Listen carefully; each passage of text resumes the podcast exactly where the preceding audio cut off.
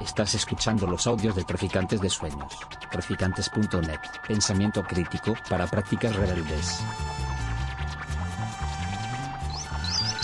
Traficantes de Sueños. Traficantes de sueños.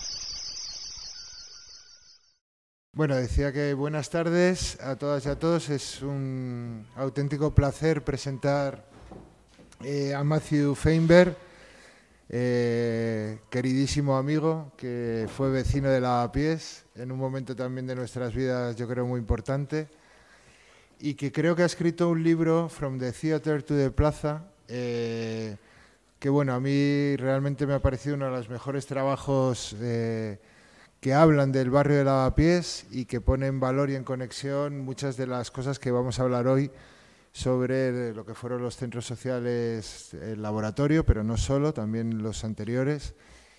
Y, que creo que bueno, Matthew ha sabido recoger, ha sabido abrir bien los ojos y ha sabido ver eh, cuáles eran los orígenes sobre los que se construyó un tiempo que ahora parece muy lejano en, en Lavapiés, pero que, que sigue estando presente de alguna forma, en mi opinión.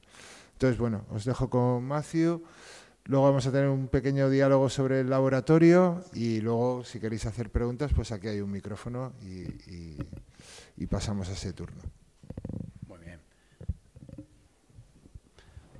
Muy bien. Muy bienvenidos a todos, ¿no? Muchas gracias por estar aquí y muchas gracias a Traficantes por darnos la oportunidad de hablar de, de toda esta investigación y el libro y, claro, a Jacobo, tanto por esta eh, introducción tan simpática y también por todo lo que has hecho um, por mí y para mí durante, bueno, todos los, eh, ahora eh, casi 14 años por ahí que nos conocemos. Eh, bueno, este trabajo viene del resultado de un, ah, más de 10 años de trabajo y empezó en, ah, como tesis doctoral que luego se iba ampliando en parte por el privilegio de estar aquí en Madrid ah, bajo una beca eh, del programa de Fulbright. ¿no? Y justo cuando llegué a Madrid en, mayo de 2011 eh, para buscar piso para esta, esta estancia, salí del metro en Sol eh, para encontrarme con el resplendor de la acampada Sol. Y eh, bueno, dado que una, una parte del libro exploraba mucho el, eh, bueno, eh, la ocupación, pues la autogestión, pues para mí, bueno, yo vi inmediatamente como, bueno, una expresión de la cultura del lavapiés allí en la Puerta del Sol. Pero también me, me llamó la atención por el poder simbólico de este espacio, ¿no? Dado que yo vengo de las letras y soy, bueno, profesor de la literatura, siempre estoy trabajando en la metáfora, ¿no? Entonces, para mí, como, bueno, eh, que existió y que ocurrió en este, esta plaza particular, para mí tenía, tenía mucha potencia, mucho poder, algo que yo exploré en, en- el libro. No vamos a tratar mucho este tema hoy, pero si queremos hablar un poquito más de la Puerta del Sol y su resonancia, pues me encantaría. Entonces, pues lo que hice durante este año más o menos en la extensión del libro ah, fue em- em- explorar un poco estas vinculaciones entre Lavapiés y 15M por su carácter autogestionado y el uso espectacular del espacio para llamar atención a los problemas contemporáneos. Y por supuesto, pues el 15M es mucho más complejo que esto y sus raíces, pues puede ser un poco reduccionista, como lo veo. Y hay varias fuentes de influencia, varias ideologías y, y claro, eh, muchas influencias espaciales, es que hay mucha gente de muchos barrios de Madrid que han participado. Pero, sin embargo, em, como creo, em, demuestro en, en el libro, pues hay unos lazos muy importantes entre este evento y lo que ocurrió al comienzo del siglo XX en Lavapiés. Eh, tanto eh, al nivel, eh, bueno, ah, y en- además de hablar de estos lazos entre Lavapiés y 15M, eh, intenté establecer un poco los lazos concretos entre 15M y la ola de vida participativa que surgió en Madrid en los años posteriores. Em, bueno, que aún llegó a las oficinas de las alcaldesas de Madrid y Barcelona y el Parlamento Europeo y hasta el gobierno actual de España. Yo veo como un hilo, bueno, no es el, único hilo, pero hay un hilo pues medio que existe desde lo que pasó en Lavapiés en estos años y la situación política hoy en día en España. Bueno, voy a entrar un poco en la teoría, pero bueno, no voy a tratarlo mucho. Pero bueno, en términos generales, el libro trata el papel de los espectáculos urbanos en la formación del simbolismo de Madrid y, el barrio de Lavapiés durante una larga trayectoria histórica. Eh, trata los aspectos metafóricos de este concepto, esta idea del espectáculo, por estudiar tanto los escenarios literales de la ciudad, o sea, los espacios teatrales, como los usos espectaculares del paisaje urbano, desde las fachadas relucientes de nuevos edificios hasta las ocupaciones y protestas callejeras. E incluso doy pues todo un capítulo de historiografía sobre eh, bueno, la vida teatral del siglo XVII en Madrid, pues, los corrales de comedia y poniendo como todo lo que pasó en Lavapiés en su contexto más amplio Em, de, bueno, de los teatros de Madrid, y, la vida eh, teatral de Madrid. Em, y también el estudio no solo considera los espacios teatrales en la ciudad, sino también el espacio de la ciudad en los teatros, es decir, cómo se representa la ciudad en los textos dramáticos y la vida imaginarios la vida imaginaria de los discursos urbanísticos. Y aquí, aunque aquí estamos para hablar del laboratorio, donde quiero empezar es poner en contexto este hito en la historia de Lavapiés, más una, historia más generalizada, llamar atención a la manera por la cual el laboratorio figuraba en una larga tradición de protesta y cómo podemos entender la ocupación como otro modo de espectáculo urbano que bueno, que hay otro modo de espectáculo urbano que, eh, en, esta larga historia de la ciudad. So, bien, pues ahí vamos. Aquí estamos, ¿no? Es, uh, yo creo que 2017, 19, y como ya sabemos todos, ¿no? El, el es muy cool, ¿no? Eso, eh, este slide indica... Eh, esta, un titular sobre Time Out, ¿no? esta revista, esta empresa de media, llamando a embajadores como el, el, barrio más cool de todo el mundo. ¿No? Y aunque como el artículo hace referencia a embajadores, pues todos los puntos de referencia en el artículo tratan lavapiés, claramente. Y si bien el valor simbólico de lavapiés, el barrio cool, ¿no? Eh, contribuye a su valor como atracción para las empresas multinacionales, a los, a los turistas, etc., este resultado no ha sido por accidente, ¿no? es, es, decir, que este eh, resultado de, ser muy cool eh, ha sido una parte de un proceso muy estratégico llevado a cabo por bueno, bueno, los urbanistas de la ciudad de Madrid. Y uno de los textos que trato en, el libro es, esto, que es un libro publicado em, por el, eh, bueno, ah, la Oficina de, Urbanismo y Vivienda, y que trata como una recapitulación del, Plan General ah, de Ordenación Urbana de Madrid de 1997, un poco como una reflexión hablando un poco sobre qué hicimos, cómo fue, qué planeamos, dónde estamos. Y muy interesante para, y dado que yo soy, bueno, estudioso de la literatura, de estudiar cómo los discursos, qué dicen, cómo imaginan Madrid, ¿no? Cómo imaginan Lavapiés. Y lo dice muy claramente ahí un par de cosas muy interesantes. Em, principalmente que van a, eh, que quieren ah, convertir Madrid, ¿no?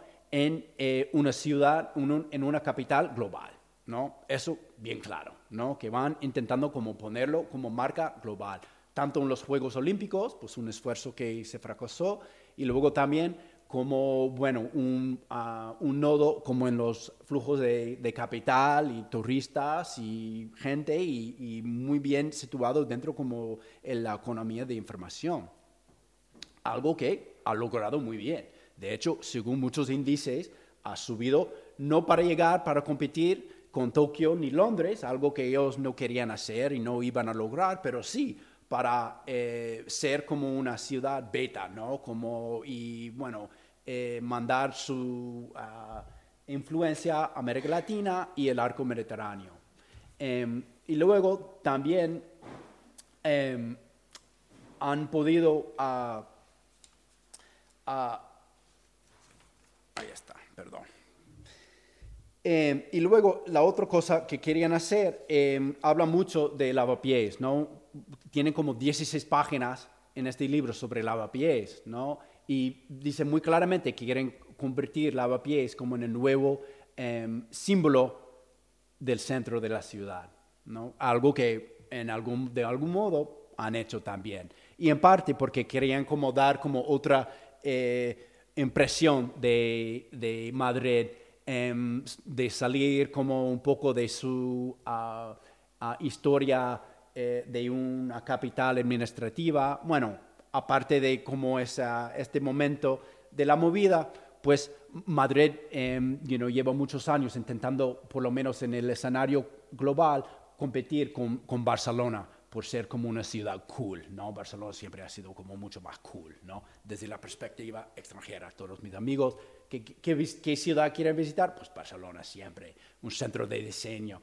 Hay de todo en Madrid, no digo que no tiene como esto, pero en las impresiones yo creo que la marca Barcelona en estos años en particular eh, estaba ganando muy bien, ¿no? Y ellos querían como quitar a Barcelona, ¿no? Del escenario para ponerse Madrid como el punto de salida al resto del mundo, ¿no? No solo para el turismo, pero también para los flujos de capital, los bancos, pues los headquarters de los, eh, las, empresas de Fortune 500, este tipo de cosas.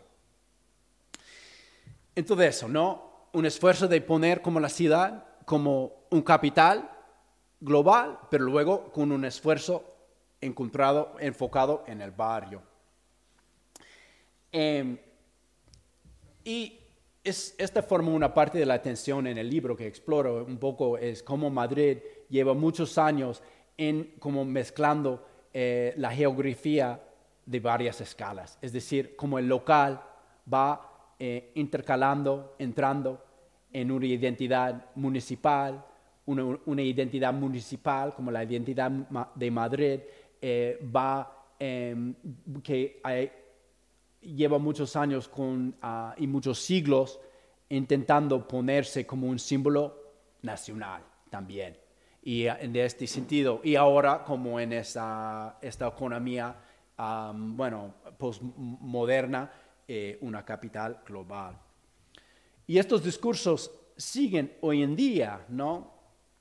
Eh, como podemos ver en este discurso de una entrevista hace pues, un par de días, en 20 minutos, con José Luis Martínez Almeida, algo que también él eh, dijo en el debate la otra noche, en que él dice, bueno, muy claramente que él quiere, eh, él ve a Madrid como un motor de transformación eh, económico, social y cultural de España. ¿no?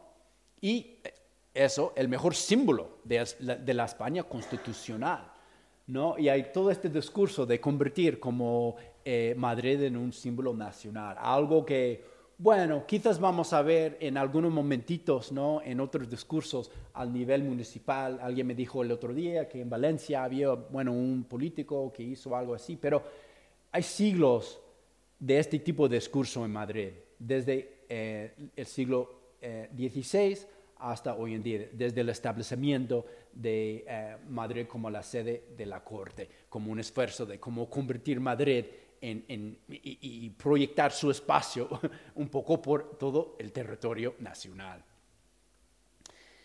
Eh, y claro, no defiendo como esta tendencia, solo estoy describiendo lo que hay, ¿no? Y claro, para muchas personas eso va a caer muy mal, ¿no? Pero bueno, ahí está. Em, Y también, ¿no? como para dar un ejemplo de este, esta idea, ¿no? como podemos ir ahí en la Puerta del Sol y ver como pues eh, ahí marcado como en, en- en el suelo, un, bueno, una muestra simbólica del kilómetro cero, ¿no? Bueno, en, en esta placa del kilómetro cero, un- una muestra simbólica de, de- la Puerta del Sol de Madrid como el centro de España.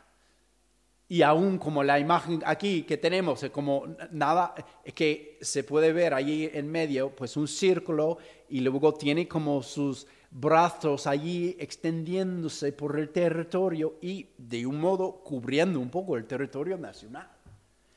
Y entonces esa es una parte del discurso que voy estudiando mucho.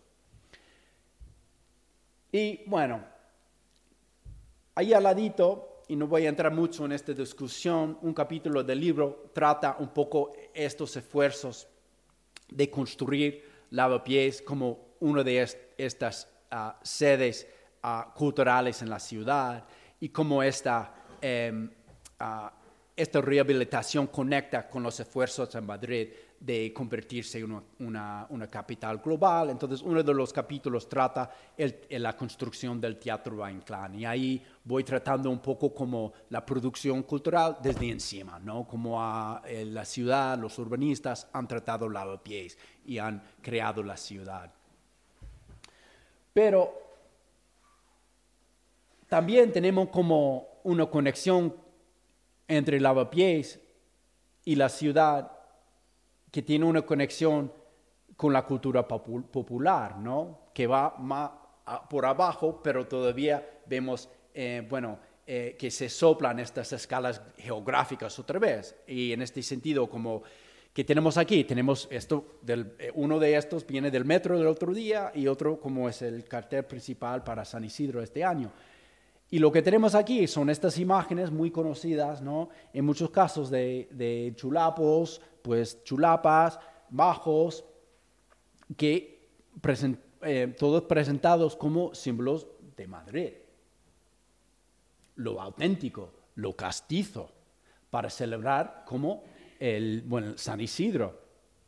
Y interesante porque lo que pasa aquí es que e- es este mito de Madrid debe mucho a su cultura de teatro. Y ese es otro capítulo que tengo que, que pone Blavapiés en este, este contexto, ah, pues trata un poco la historiografía de, de Lavapiés conectándose con su, su historia em, teatral.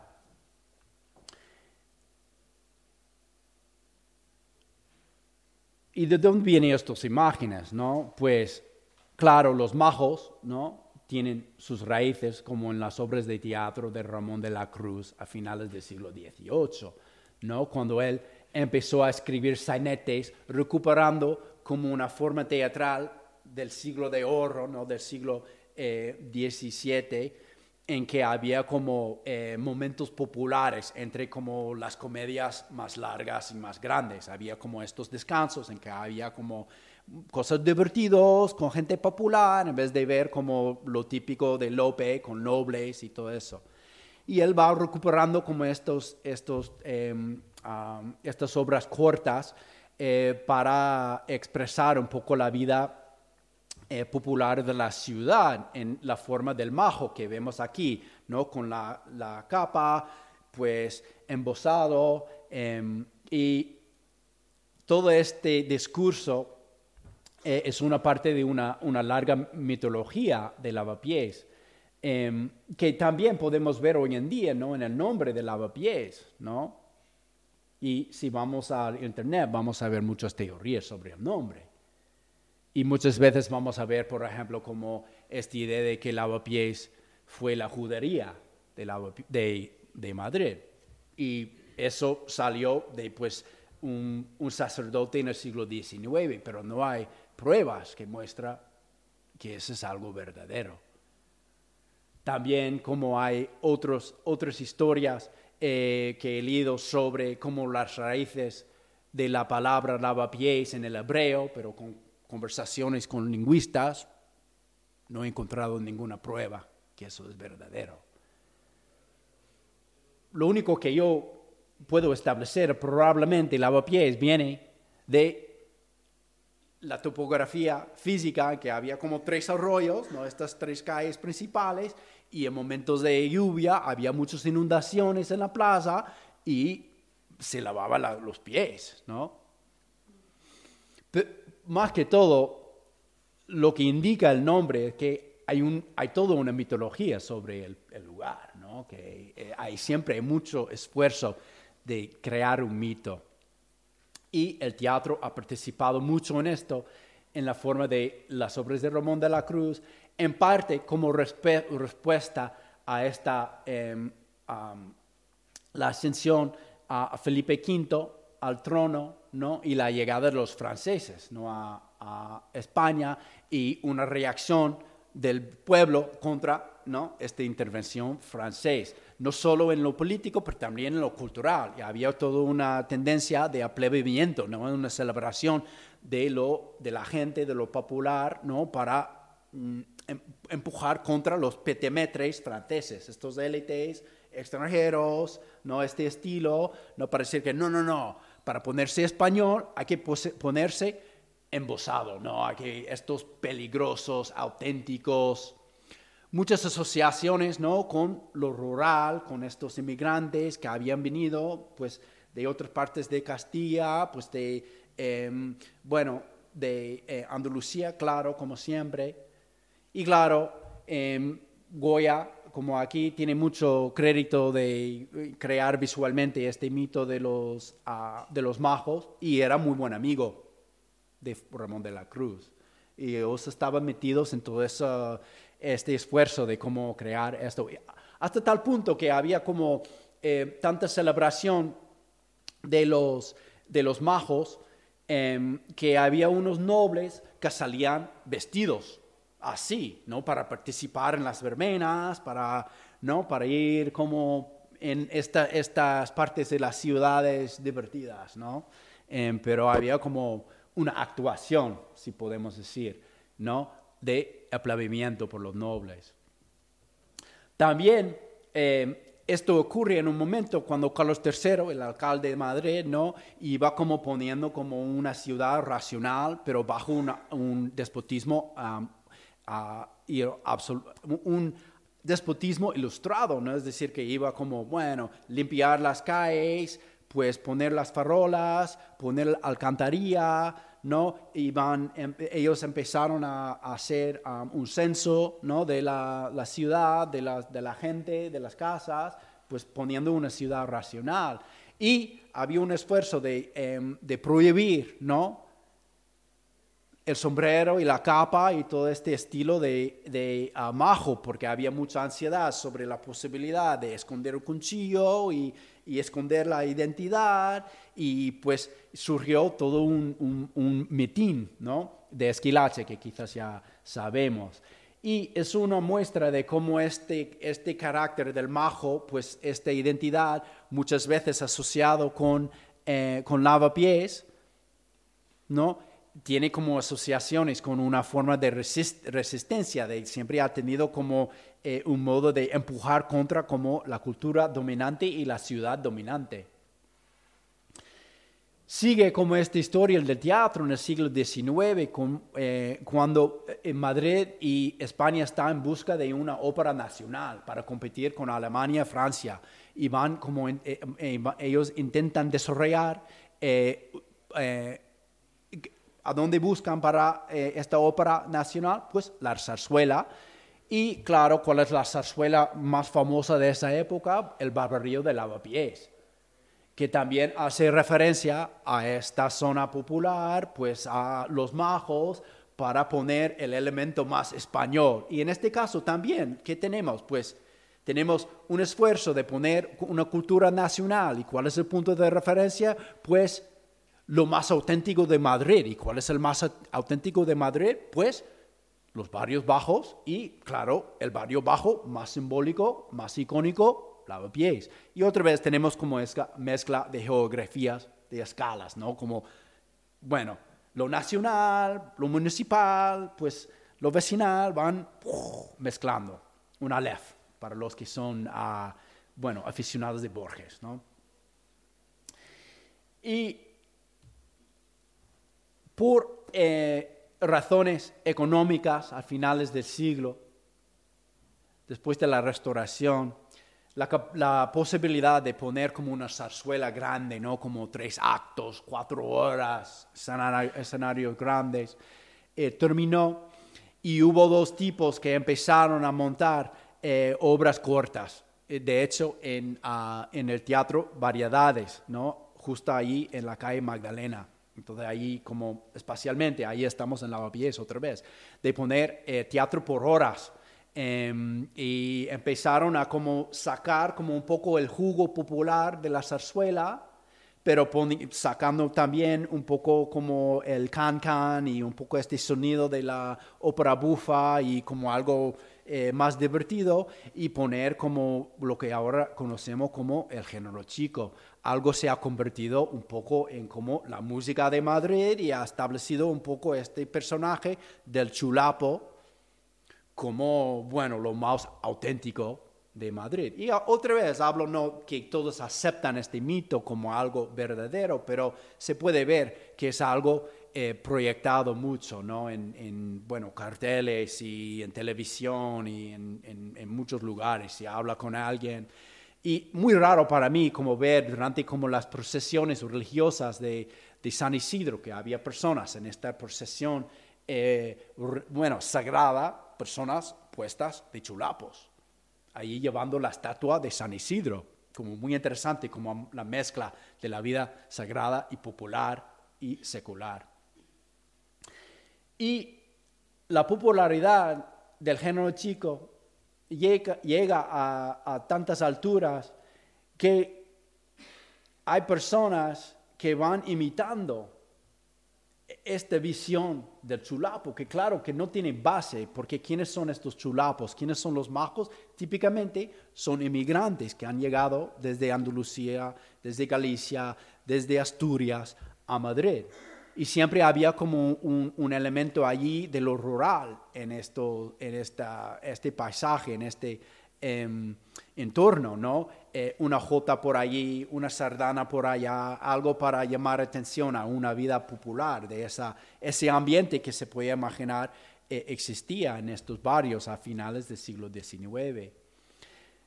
Y al llegar a, estas obras teatrales de Carlos Arniches, y él va reproduciendo este Madrid castizo y reproduciendo o codificando, podemos decir, un poco el dialecto madrileño, pero eso también es un poco una imitación de lo que se encontraba en, el teatro. Pero hoy en día es algo que, se ha convertido en algo con base, ¿no? algo concreto.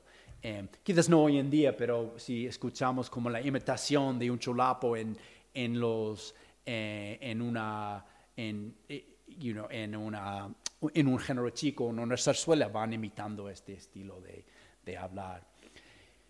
¿Y cuál es como la, el escenario por excelencia ¿no? del género chico? Pues en general es Madrid, ¿no? no siempre, pero muchas veces la mayoría de los géneros chicos viene, tiene, tienen lugar en Madrid y muchas veces en lavapiés y típicamente eh, siempre ¿no? en la corrala, en este espacio ¿no? donde había mucha vida colectiva Em, donde, em, y entonces se ha convertido también la corrala ¿no? como en un icono de, bueno, de la vida urbana de Madrid y de lavapiés. Ahí en, en esta, esta, esta corrala se puede ver la placa ¿no? a Roberto Chapi ¿no? sobre uh, sus, sus, esfuerzos, sus contribuciones a las zarzuelas. ¿no? Eh, y claro, interesante notar que como esta cultura um, castizo, ¿no? esta cultura popular, se, se hizo eh, bueno, una herramienta eh, en los 70 durante el movimiento vecinal, ¿no? Em, y en parte porque había como esfuerzos de un intento de recuperar el espacio público bajo el franquismo, cuando no había mucha oportunidad de utilizar como el espacio público y, y hacer asamblea, pero por eh, conectar estas celebraciones con la vida sagrada, había como una oportunidad de resistir un poco esta, esta vida eh, dominante. Em, y en este sentido, pues tenemos como, eh, bueno, un- una conexión muy interesante en- entre como esta historia eh, de fiesta, de verbena y su, ah, la mitología que se ha establecido y también cómo se ha utilizado como, ah, como una parte de, eh, de prácticas culturales resistentes en lavapiés.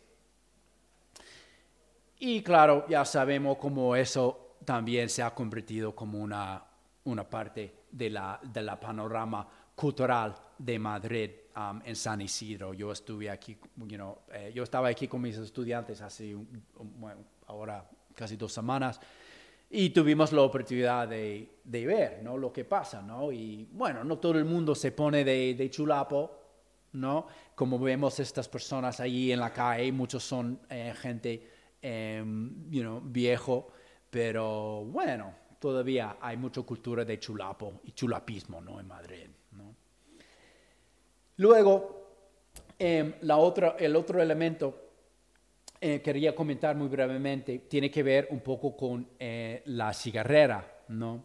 Y solo para comentar que, que la cigarrera, ¿no? Que eh, ha sido eh, muy conectado con la recepción de España y muy conectado, eh, muy conectado con la, la idea de, am, bueno, la española femenina, am, también ha, ha entrado y ha influido un poco el, um, you know, estas representaciones en, en el género chico, ¿no? Que la María Pepa, ¿no? De, ah, de la revoltosa, eh, que tiene un toque de la andaluza, de la cigarrera. Y claro, las cigarreras eran eh, muy importantes, ¿no? A la cultura de lavapiés, porque trabajaban en la, eh, en la tabacalera.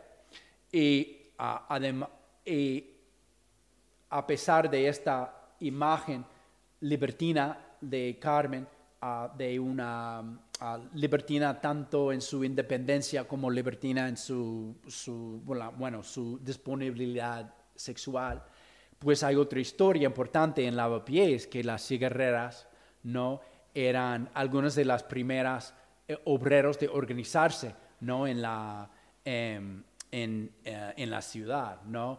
Y eh, ellas servían como una, un punto de referencia ah, para muchos otros esfuerzos, ¿no? En la ciudad y según lo que yo he leído, eran ah, una inspiración para, para Pablo, Pablo Iglesias de formar el PSOE, ¿no? En ah, el otro Pablo Iglesias, ¿no? El anterior. ¿Cómo? El original, el OG, ¿no? Eso. Y bien, eh, y luego en los esfuerzos de recuperar la tabacalera, ¿qué pasó? Pues también había un esfuerzo de recuperar un poco esta cultura y eh, renovar la cultura de, de los chulapos y poner esta imagen que tenemos aquí que dice tabacalera para el barrio ya. Bienvenido al barrio de las cigarreras. Únete a nosotras, chato. Y tenemos una, bueno, una, tres imágenes de una mujer eh, puesta con, ah, bueno, um, mantón de ma- Manila y tiene como, bueno, el cabello allí, pero con cara de hombre. Yo, yo creo que es Nick Fury, pero para los de Marvel, pero no estoy seguro. Yo creo que sí. Em, y esto muestra un poco cómo esta cultura ¿no? de, de- del teatro, de Chulapo, sigue siendo como no solo como una parte de la cultura de Madrid, pero también una forma de resistencia en, en Lavapiés. Y ahí doy, eh, bueno, paso a hablar un poco sobre esta, esta vida de ah, resistencia, ¿no? Em, se puede encontrar también en ah, la gran historia de las, ah, los centros ocupados autogestionados, eh, autogestionados que eh, llevan muchos años en lavapiés y que han servido en muchos casos como em, puntos de referencia para el resto de la ciudad, en particular, eh, bueno, la Minuesa em, la escalera Caracola, que ha sido, un- bueno, em, la primera eh, casa ocupada feminista y yo creo la, la primera casa ocupada sesionada ¿no? por el gobierno, que el- rompió un poco como esta barrera eh, de establecer como otros modos de, de interactuar con la administración.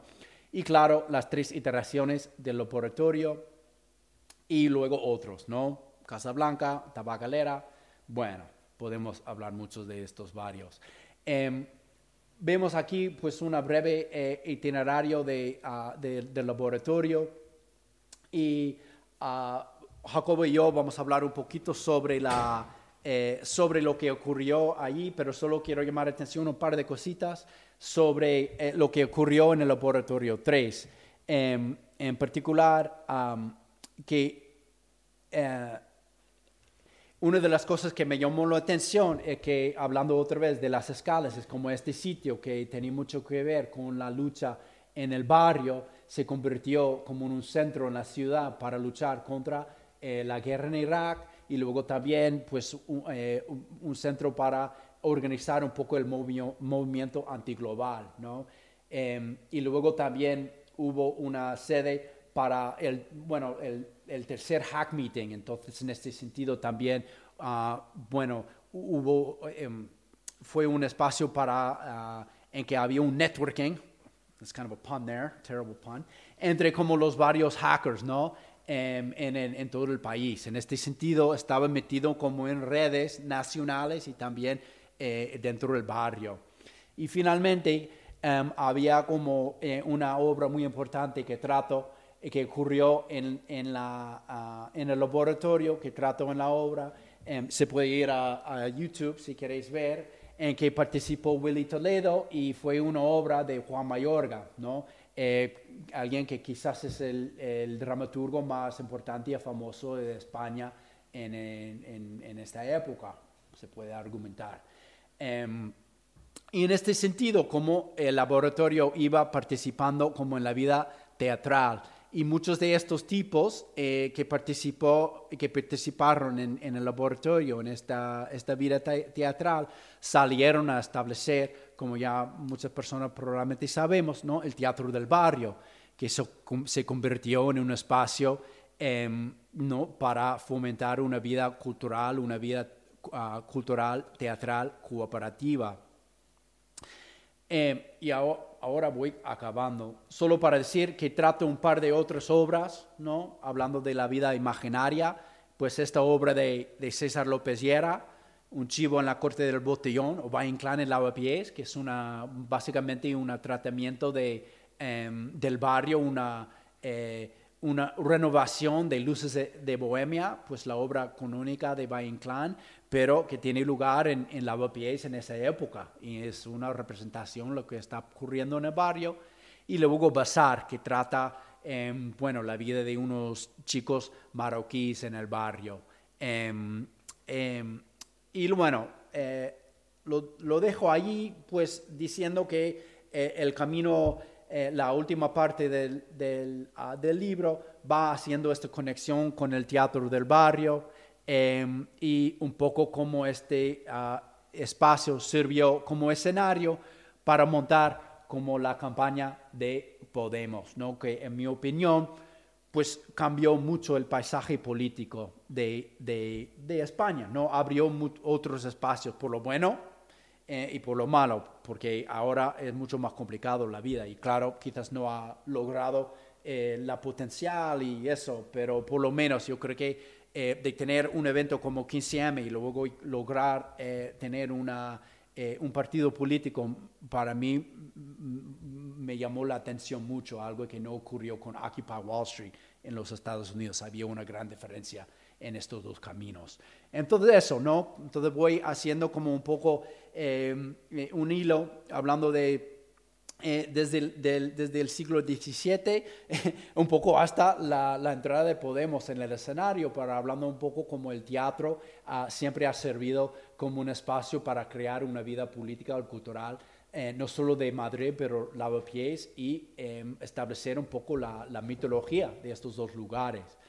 Entonces lo que quería hacer eh, es, como entrar en un, poquito más en la profundidad sobre, la, em, sobre el laboratorio, eh, un poco en forma de panel, am, ah, con Jacobo, que participó en, en la formación y, y ha tenido muchos lazos con esta, estos movimientos, ¿no?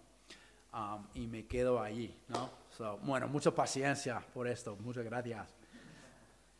Entonces, bueno, eh, Jacobo, iba a eh, preguntarte, si eh, ahora estamos viviendo en un lavapiés como muy artesanal, ¿no? Se puede ver como mucho pan artesanal, este tipo de cosas, ¿no? ¿Podrías describir el ambiente de Lavapiés en estos momentos, en aquel momento cuando estableció el primer laboratorio? Y luego también, ¿por qué Lavapiés surgió como el sitio donde huir un poco después del desalojo de la Guindalera, que era una, una casa ocupada muy importante en esos, esos años? Sí, sí, bueno, Bueno, perdón, eh, no, no. Eh, bueno, sería interesante como contar brevemente un poco la historia anterior y es que Lavapiés, desde la primera ocupación, que fue en la calle Amparo 83, en 1985, bueno, pues fue un poco como el lugar donde germinó de alguna forma un movimiento nuevo que de alguna forma imitaba también unos movimientos que se estaban dando en Europa a finales de los 70, que era el movimiento squatter o de las casas ocupadas, especialmente en Londres, en Berlín y en Ámsterdam, y que en un impulso centrífugo de energías entre gente, y lo estoy resumiendo mucho, gente que estaba en ese momento estudiando sociología en la universidad, gente que venía de barrios como Manoteras, etcétera, etcétera, pues convergieron en la idea de construir una asamblea de ocupas de Madrid por primera vez y ocupar un espacio que fue efímero en la calle Amparo 83. A partir de ahí vinieron sucesivas casas ocupadas, casi todas en el distrito de Lavapiés, y lo que decía la gente que estaba en esas primeras casas ocupadas es como que ya Lavapiés se sentía como un punto de afinidad eh, ante un fenómeno como la ocupación, que luego el fenómeno se desarrolló en otros barrios y que tuvo más dificultades como para, para integrarse en la dinámica del barrio. Y hay que tener en cuenta cosas que ha dicho Matt, como que tenga esa tradición no solo ya en lo que tiene que ver con el teatro, incluso con el flamenco, con la música, con los barquilleros, con, con las corralas, la vida en comunidad, sino que políticamente la pieza había sido un barrio también muy importante. ¿no? Eh, se ha mencionado la huelga de, ha mencionado la huelga de, de las trabajadoras de la tabacalera de 1830, pero es que durante la guerra civil también fue un barrio importante, aunque siempre muy olvidado. ¿no? Hay que tener en cuenta también que el último alcalde de la Segunda República Española fue un vecino del barrio, Melchor Rodríguez, que era de la FAI, nada más y nada menos. Eh, fue nombrado alcalde de Madrid el 28 de marzo de 1939 y fue el que más o menos cedió los poderes a, a los franquistas y fue condenado a muerte, aunque luego le salvaron, ¿no? Pues eh, ya sería otra historia, ¿no? Pero sí que creo que las ocupaciones germinan en lavapiés porque precisamente se da ese cultivo, las ocupaciones tampoco era nada extraño para muchos vecinos porque muchas corralas, muchos eh, pisos de las corralas no tenían ni siquiera papeles de propiedad. Esa construcción de chabolismo vertical se construyó por eh, que venían de Andalucía, de Extremadura principalmente, que construyeron ahí sus casas eh, sin tener ningún derecho de propiedad, aunque luego posteriormente sí que lo tuvieran. Entonces, bueno, el laboratorio viene de, digamos, de esa deriva de mediados de los 80 hasta sobre todo el 18 de mayo de 1994 que se desaloja Minuesa, que Minuesa fue en esa especie de cronología de ocupaciones, eh, podéis ver ahí de 1988 al 18 de mayo de 1994, pues fue la eclosión del movimiento Ocupa, porque fue un centro cultural en el que hubo conciertos de casi 1.500 personas, en las que venían bandas de, Alemania, bandas de Estados Unidos, había un circuito de conciertos prácticamente de jueves a domingo permanente, bueno, de jueves a sábado y los domingos, comedor popular en lo que era el final del rastro, el final de la ribera de Curtidores prácticamente chocaba con Minuesa y entonces era un lugar de agregación. ¿no? Entonces, culturalmente, eh, bueno, pues fue una, una potencia para mucha gente joven. ¿no? Y en respecto a lo que dice Matt, y perdón que me he alargado un poco en esta introducción así No, no, como de contextualizar. Claro, desalojan Minuesa el 18 de mayo del 94 y ahí ese año eh, la ocupación en Madrid se difunde por un montón de territorios. Se ocupa en el barrio de Estrecho el David Castilla en diciembre de 1992, se ocupa en Quintana una antigua vaquería, se ocupa en Móstoles un centro social autogestionado. Digamos que pasa del centro de la ciudad como Minuesa había agregado a tantísima gente joven, todo el mundo dice, ostras, yo en mi barrio también quiero tener algo parecido. Y se expande y se expande y llega a ver en el año después del desalojo de Minuesa hay dos experiencias muy efímeras, una es Pacisa que dura dos meses y otra es el Centro Social Intifada en la calle Bernardino Obregón que dura otros dos meses.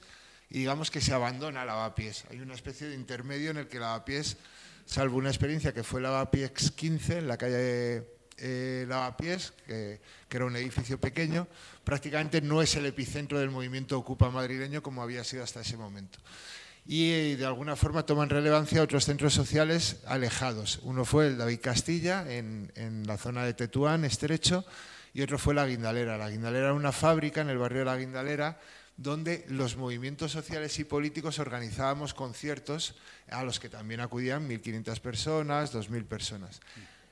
El desalojo de la Guindalera, eh, a lo mejor alguien se acuerda, bueno, alguien seguro, alguno más, eh, produjo 157 detenidos y tuvo mucha repercusión mediática. Entonces la asamblea de detenidos de la Guindalera eh, empezó a debatir cómo, eh, bueno, pues cómo dar difusión a lo que estaba pasando en Madrid, a la imposibilidad de tener locales para el ocio, autogestionado y tal. Y en esas asambleas se empezó a hablar de que hacía falta un gran centro social en Madrid que pudiera eh, financiar económicamente a los movimientos sociales y que recuperara el carácter metropolitano, se decía, de la ocupación. Y se pensaba que para recuperar el, carácter metropolitano era importante que estuviera en el centro de la ciudad, que fuera muy visible. Y entonces, bueno, sobre esto podríamos alargarnos mucho, pero entonces es cuando esa asamblea o parte de esa asamblea decide en abril de 1997 abrir el Labo 1. Entonces es, eh, y entonces se abre, eh, había cambiado también la ley de ocupación, ya pasaba a ser un delito desde octubre de 1995, y entonces se hace un proceso colectivo de ocupación y autoinculpación en la que tú firmabas como una de las personas que había abierto la puerta.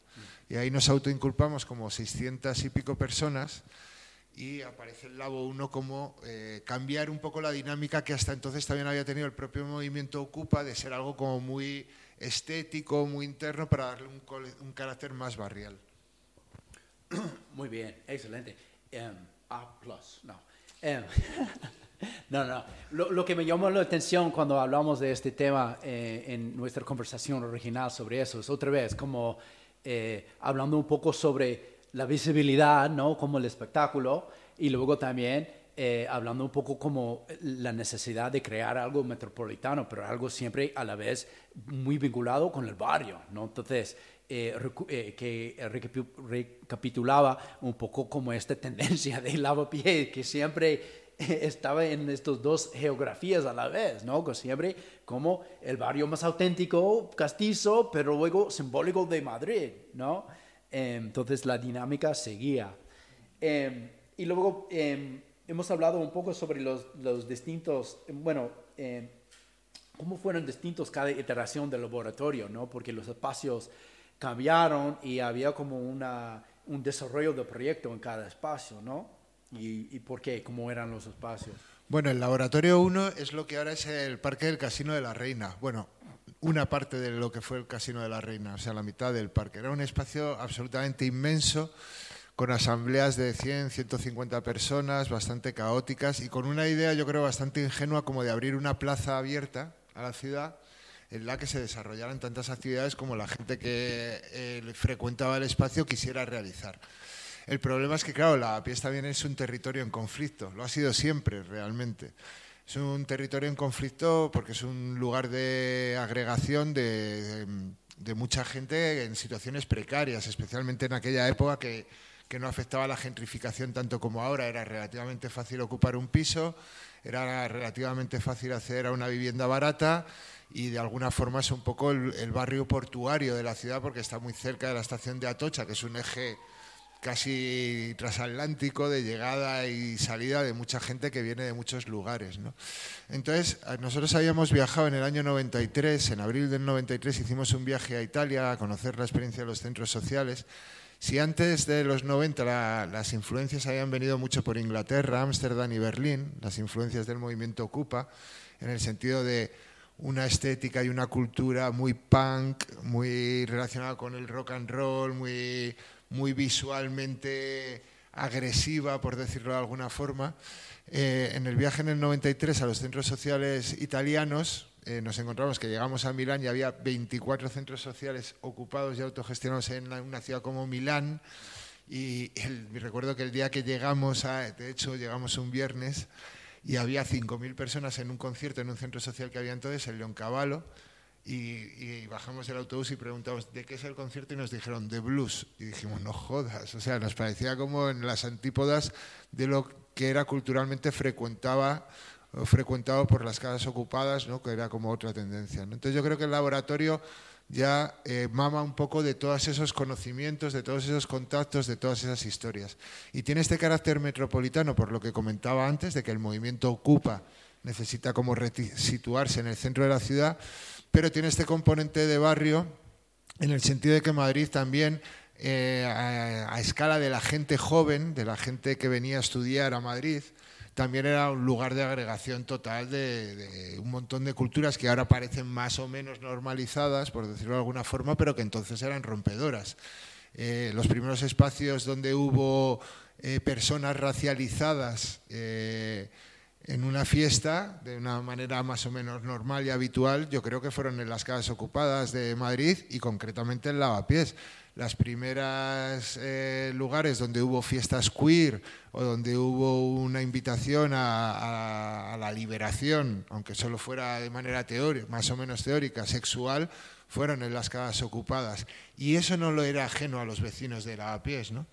Eso es lo que es curioso. Yo recuerdo una anécdota cuando ocupamos, y entro ya un poco en la diferencia entre cada uno, pero cuando ocupamos el laboratorio 2, yo que era, bueno, el laboratorio 1 era un lugar inmenso, era un antiguo instituto de investigaciones agrícolas, ingestionable, en el que tuvimos la suerte o la desgracia de encontrarnos con una realidad muy conflictiva, como era la de los chavales eh, migrantes que, que no tenían, digamos, ningún tipo de apoyo como ahora y que se dedicaban a la delincuencia y, que veían que ese territorio que nosotros habíamos ocupado también era un lugar de conflicto y del que intentar extraer algún tipo de beneficio, lógico y normal.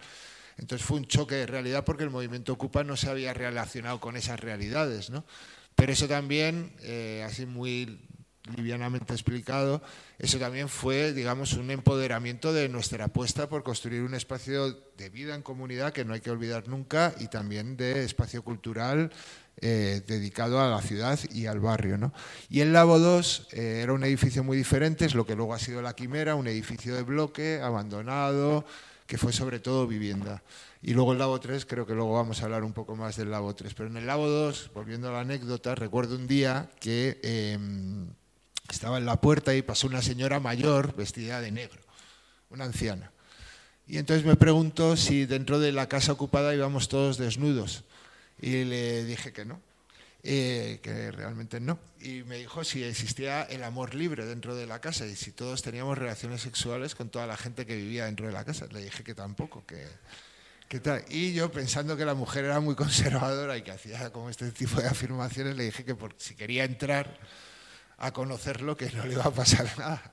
Y ella me dijo, no, no, si yo ya lo he visto todo. Y ella me sacó un carné de la FAI, de la Federación Anarquista Ibérica, porque me dijo que ella de joven, antes de la guerra, había sido de la FAI, del grupo de los aguiluchos, que es un grupo que fue particularmente innovador en los años 30 en relación a la sexualidad y el nudismo.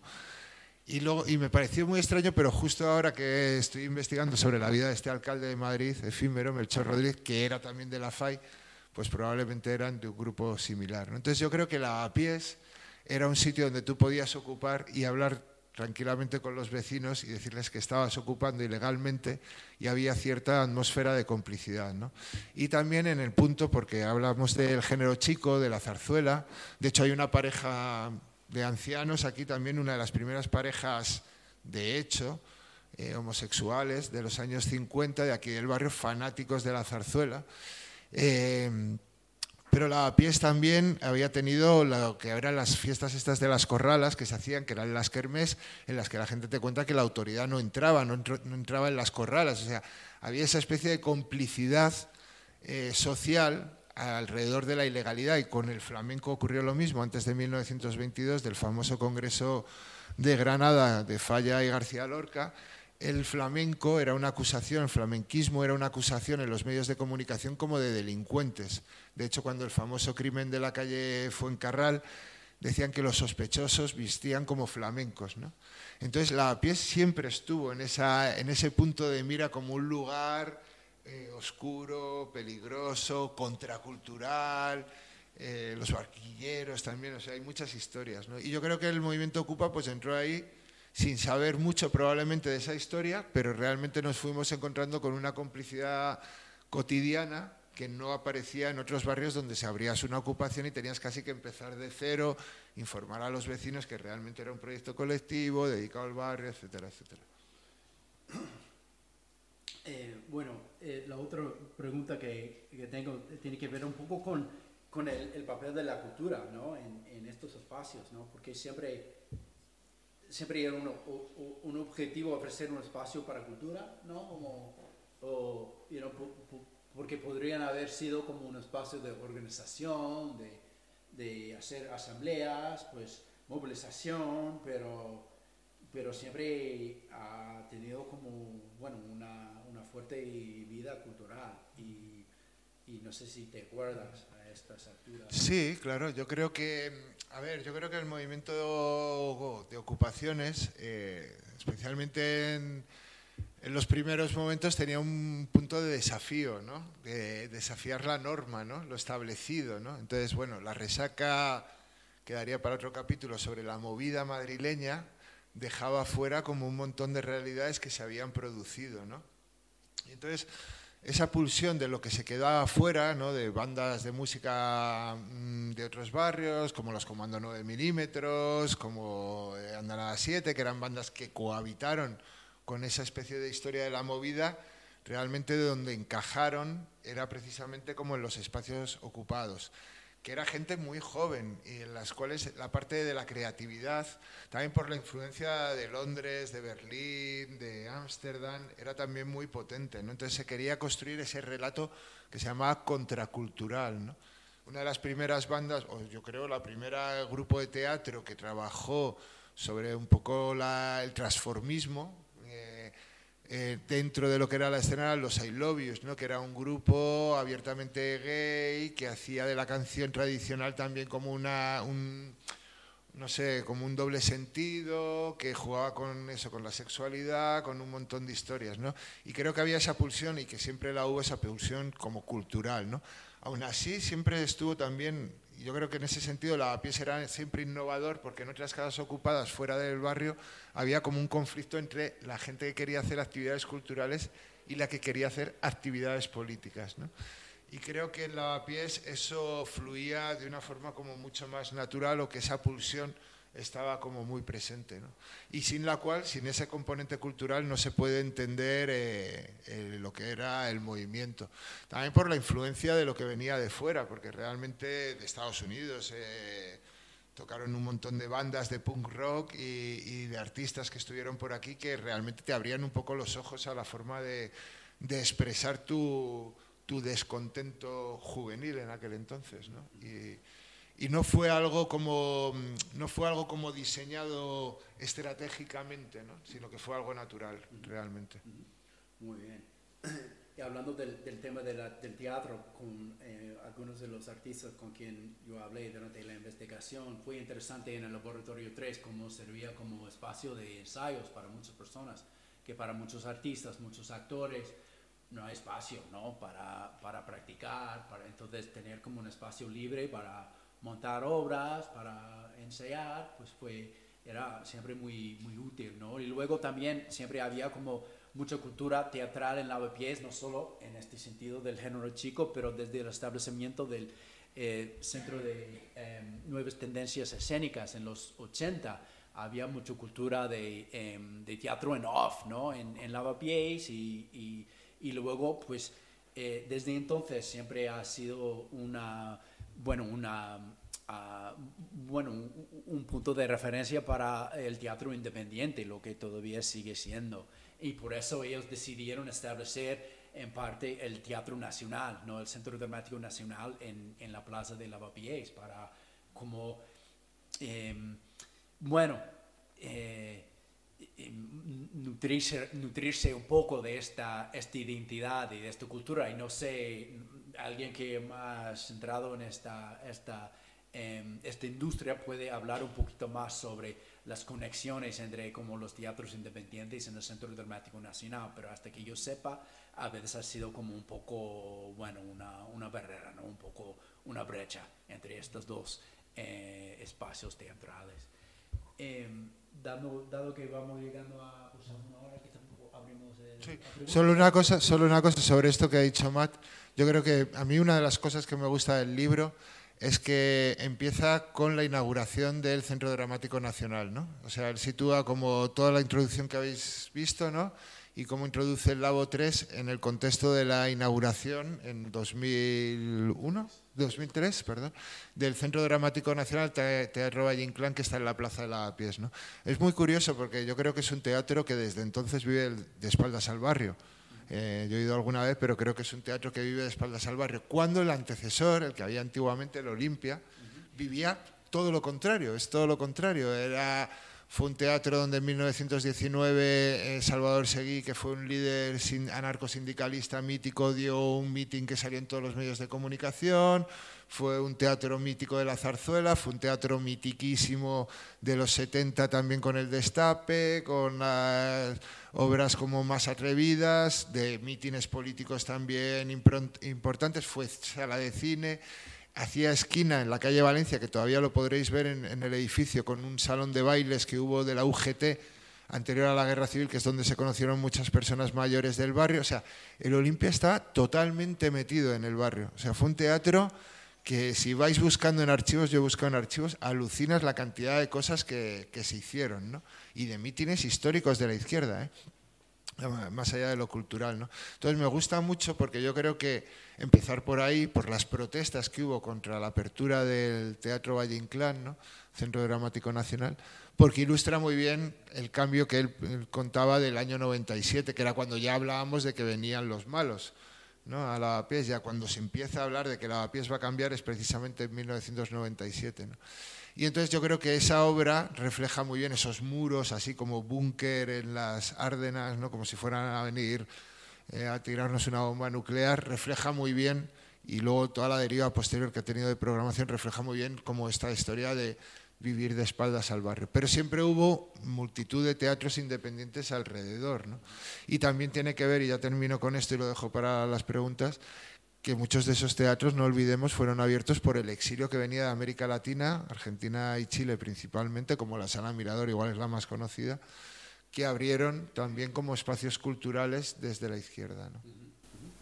Solo menciono eh, una cosa más, que cuando yo empecé este eh, trabajo y cuando acabé con, con la, eh, la tesis, no toda la conversación sobre eh, la especulación y sobre los cambios del barrio estaba más metido en como la construcción de condos, ¿no? Y lofts y todo eso y como todo eso de Airbnb no estaba una parte de la conversación que sí trato un poquito en el libro, pero es que cómo ha cambiado, cómo eh, la especulación con, con, el cambio de la economía, si esto es, ha sido un, un, una, un cambio muy interesante durante la trayectoria del, trabajo. Bueno, eh, lo dejamos aquí, pero a ver si hay preguntas o comentarios o experiencias. Hay que coger el micrófono. Quiero preguntar.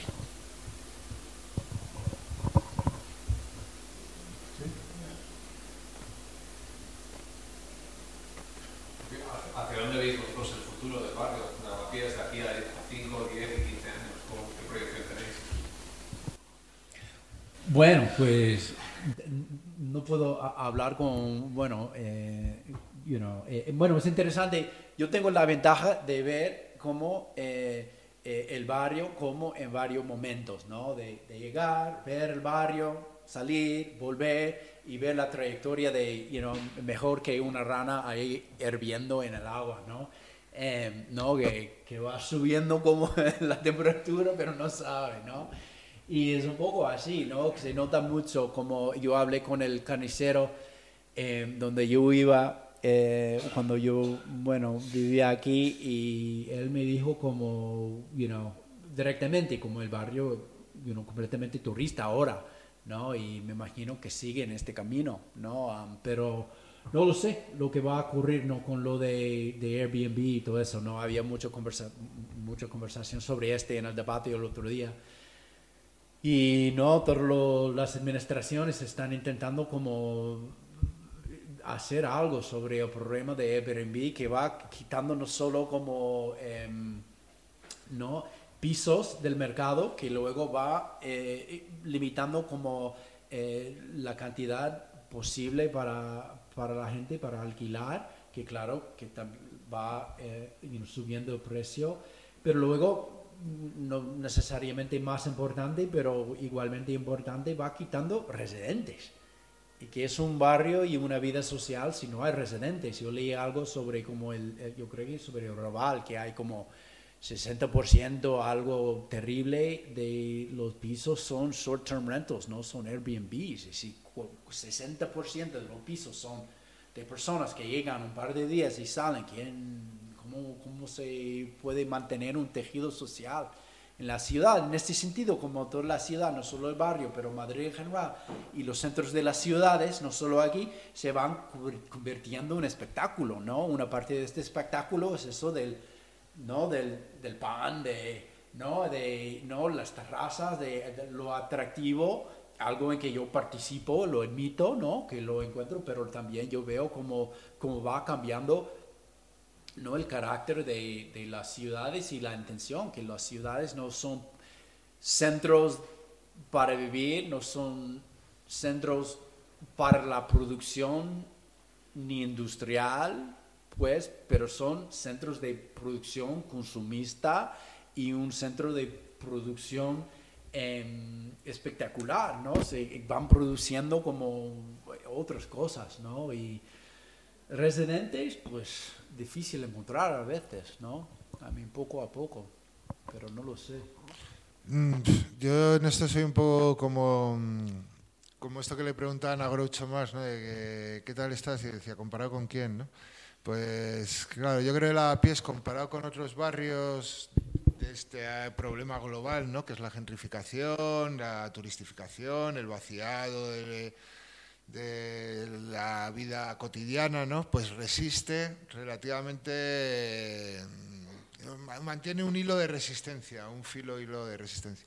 Pero es cierto que ya no es un barrio de gente joven y gente mayor, ¿no? Como lo fue durante un montón de décadas, ¿no? Ya para la gente joven eh, Lavapiés ya no es mm, el lugar donde venir porque hay vivienda barata, puedas ocupar un piso, ir a un teatro independiente, no, ¿no? Se ha convertido en un lugar de consumo, básicamente.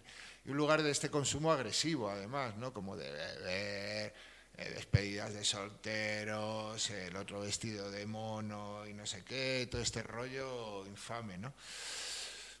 Y luego encima las administraciones eh, no solo no ayudan para frenar ese proceso, sino que estimulan pues que haya comercios que pasen a ser vivienda turística, eh, etc, que fondos buitres compren edificios, eh, vaciarlos de, todos sus vecinos y vecinas como han pasado en tantos.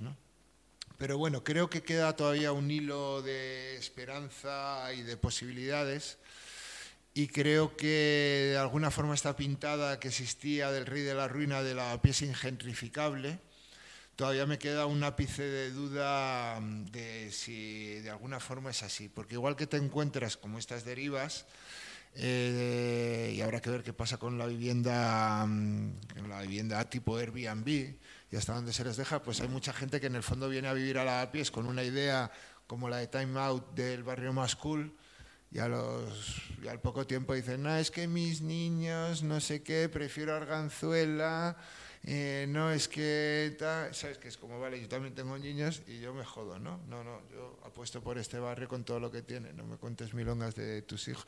No es que huele a curry porque mis vecinos... Y afortunadamente hay dos comunidades bastante bien asentadas en Lavapiés, que es la de Bangladesh y la de Senegal, principalmente bien asentadas en el sentido territorial, no bien asentadas en cuanto a calidad de vida, que cada una de, las, de ellas es muy diferente que se mantienen muy fuertes en el barrio, que tienen asociaciones del barrio, sigue siendo un lugar donde hay un asociacionismo bastante fuerte, eh, muy diverso, existen proyectos como los Dragones, em, en fin, la gente pelea por mantenerse en el barrio y por mantener eh, ciertos hábitos de conducta en relación a lo que tiene que ser o debería ser el distrito, el distrito ¿no? y la convivencia en el barrio. Pues ahora hay una iniciativa, son iniciativas pequeñas, pero son simbólicas de, comer en la calle o de cenar, eh, no sé, hay una diversidad de cosas que, que siguen haciendo de la pies algo diferente a otros distritos y que siguen viniendo gente, amigos que vienen y dicen, joder, qué, de cosas pasan aquí, ¿no? Pero bueno, si hiciéramos así una, una proyección de 5 a 10 años, no solo la Jafies, creo que el conjunto del universo estábamos en un momento bastante jodido. Y yo no sé si nuestra suerte está unida a lo que pasa precisamente con el conjunto de la humanidad, ¿no? Pero, pero está claro que, que, el, futuro pinta complicado. Sí, sí, sí. Pero por lo que cuentas parece que el futuro es de los inmigrantes también. Un poco, ¿no? Ojalá, yo creo que... Eh, Claro, es un proceso inevitable. O sea, por mucho que el Frente Nacional gane en Francia, cada vez va a haber más población migrante, cada vez va a haber más mestizaje, multiculturalidad, todos estos conceptos que odian, ¿no? Es, un proceso al que no puedes poner más fronteras que lo que han hecho algunos, ¿no? Como de intentar recuperar esa parte de la población para mm, generar como una especie de subélite, ¿no? Pero bueno, yo qué sé, esto ya sería meternos como en un debate y una discusión como muy, muy amplia, ¿no? Yo creo que sí que hay gente aquí en este barrio, bueno, yo tengo vecinos, yo vivo aquí, y tengo vecinos de comunidades migrantes que se sienten totalmente identificados con Lavapiés y con que son de Lavapiés. Y es verdad que tú puedes eh, viajar de aquí a Marruecos porque somos mm, frontera, pero de aquí a Bangladesh eh, tienes pocas comunicaciones, ¿no? Y esa gente que crece aquí tienen bastante asumido su lugar, ¿no? Pero bueno, yo qué sé, esto es yo, yo creo, bueno, yo creo que como una, una, de las, una parte de la chispa de Lavapiés, y siempre ha sido así, es que esa comunidad en Lavapiés puede sentirse como una parte de Lavapiés y conectarse con, con esta identidad. Muchas personas, es, es algo muy inclusivo y, y hay un cierto como nacionalismo, ¿no? es, decir, es decir, como un cierto, una identidad colectiva em, que, que, se va fomentando, em, que para una comunidad que a veces, me imagino, se encuentra bien alejada de una identidad nacional muy monolítica, ¿no? que España tiene un, you know, para ser un, alguien de Marruecos, quizás musulmán, y venir a un país cuyo eh, santo patrón, eh, santo, you know, Santiago Matamoros también, cómo se puede participar en esta identidad nacional, donde hay pues you know, jamón por todas partes, es muy difícil, ¿no? La asimilación, y no presenta muchas dificultades, pero yo creo que en Lavapiés se puede sentirse conectados con varios, varias comunidades de un modo. Entonces entra en este sentido, como otra vez, estas tensiones, en cómo, cómo van interactuando como la identidad nacional, municipal y local, ¿no? En, este sentido. Pero bueno, eso que no, había pensado en, es, en, este elemento, pero yo creo que sí, como Lavapiés presenta muchas oportunidades que quizás no... You know, a mí me imagino en otras comunidades y otros barrios también, pero lo, you know, es que lo intercultural siempre ha sido como una, o durante los últimos 30 años, una parte de su identidad. ¿Hay, hay otra pregunta? Sí. Yo quería preguntar, eh, sí. a lo mejor porque no veo, porque nunca me lo han dicho, qué tipo de pisos son eh, los ocupas. ¿Son pisos muy caros que nadie quiere comprar ni alquilar? ¿Son pisos que no tienen dueños? ¿Son pisos que, por la razón que sea, nadie quiere? Bueno, lo que tiene que ver con lo que yo conozco que es el movimiento de ocupaciones más eh, que, que, que, se definía como un movimiento político, lo que se buscaban eran pisos abandonados eh, o bien o espacios abandonados o edificios abandonados. Al principio hubo una intención sobre todo de que fueran espacios públicos porque te daba la posibilidad eh, ilusoria de negociar con la administración, la posibilidad de una cesión como ocurre o ha ocurrido, incluso aquí ha ocurrido con la escalera Caracola em, en otros lugares de Europa, pero lo que tenía que ver con las viviendas siempre era como... Eh, como pisos abandonados, o que había muchísimos pisos abandonados. De hecho, yo conozco incluso una persona que lleva 34 años en un piso ocupado y de lavapiés y como casero no ha existido desde hace 32, pues el piso ya es propiedad suya, porque pagó la luz, pagó el agua, etcétera, etcétera. Entonces, ese tipo de viviendas que se ocupaban o que se ocupan, pues normalmente están en procesos de, abandono, de deterioro y, y, se iba al registro de la propiedad, se consultaba cuándo era la última vez que se habían pagado X facturas, cuáles eran los movimientos que había tenido esa vivienda en los últimos años. Aquí en Lavapiés, si se hiciera ahora mismo un, recorrido por edificios que han estado ocupados, la lista es inmensa, o sea, saldrían muchísimos en la calle Encomienda, en la calle Mesón de Paredes, en la calle Cabestreros, en la calle eh, Doctor Furquet, en la calle Amparo, en la calle Ave María, en la calle Tres Peces, en la calle Esperanza, muchísimos edificios y muchos de ellos cuando se ocupaban estaban abandonados o se habían vendido a una inmobiliaria o a un particular que los compra, que compraba todo el edificio o lo había dejado en estado de ruina para, para comprarlo a un precio más barato, lo que fuera. ¿no? Pero normalmente eh, son esta parte de lo que entendemos por ocupación, que yo creo que es la mayoritaria, se busca un piso abandonado o un edificio abandonado. Sí, yo quería volver al, al lago. Habías comentado antes cómo el lago uno supuso un esfuerzo, un intento por salir de esa autorreferencialidad, de, de esas dinámicas asociadas a la propia estética punk y,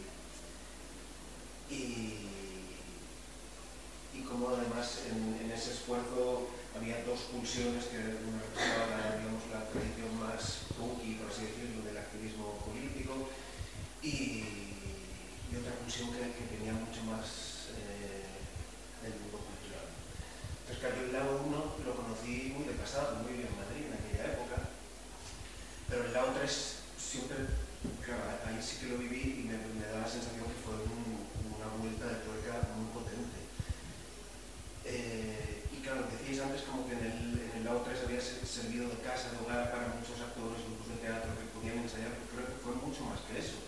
Fue un lugar en el que gente que venía del mundo de la cultura, de, del arte, del teatro, del cine, de las artes escénicas, etcétera, de la música, no solo un espacio donde ensayar, donde desarrollar sus actividades, sino un espacio de, de, donde hacer política.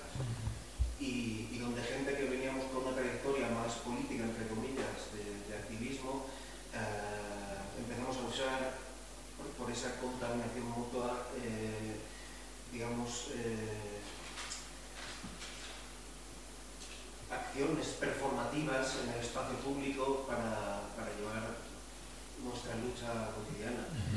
y, y, claro, yo recuerdo personalmente, por ejemplo, yo he tenido muy poca relación con el mundo escénico, con, con el teatro, sin embargo, en aquellos años recuerdo formar parte activa de, de, de acciones performativas en el metro, en las plazas, disfrazados, con disfraces muy carnavalescos, eh, tocando batucada donde nunca he, he tocado batucada y acciones de todo tipo. O sea, recuerdo algunas, por ejemplo, en el metro de Madrid coincidiendo con una cumbre de algún semestre de presidencia europea, de, de la presidencia española de la Unión Europea. Ah, cuando se ocupaba algún espacio, recuerdo salir, ¿no? la primera mañana recuerdo salir en una procesión también muy performativa para dar a conocer al barrio un espacio ocupado, o las mismas revistas caminadas que también yeah. tenían mucho, mucha performatividad.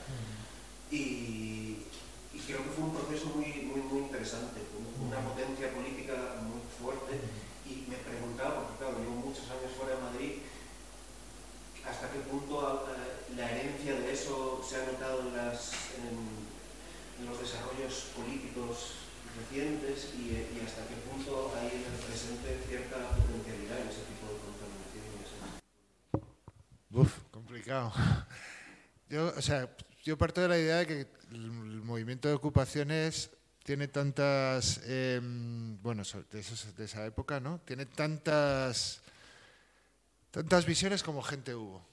O sea, exa- exactamente tantas como hubo, cada uno tendrá o cada una tendrá su propia visión. Pero yo hay una cosa que relaciono mucho con el Labo 3, que para mí es el culmen de lo que fue el movimiento que se pretendía hacer desde el año 85. Para mí el Labo 3 llega a lo máximo por varias características. Una porque el edificio era ideal, era perfecto. Otro porque es el momento de la guerra de Irak, que también es un momento de explosión de manifestaciones en Madrid muy potentes. ¿no?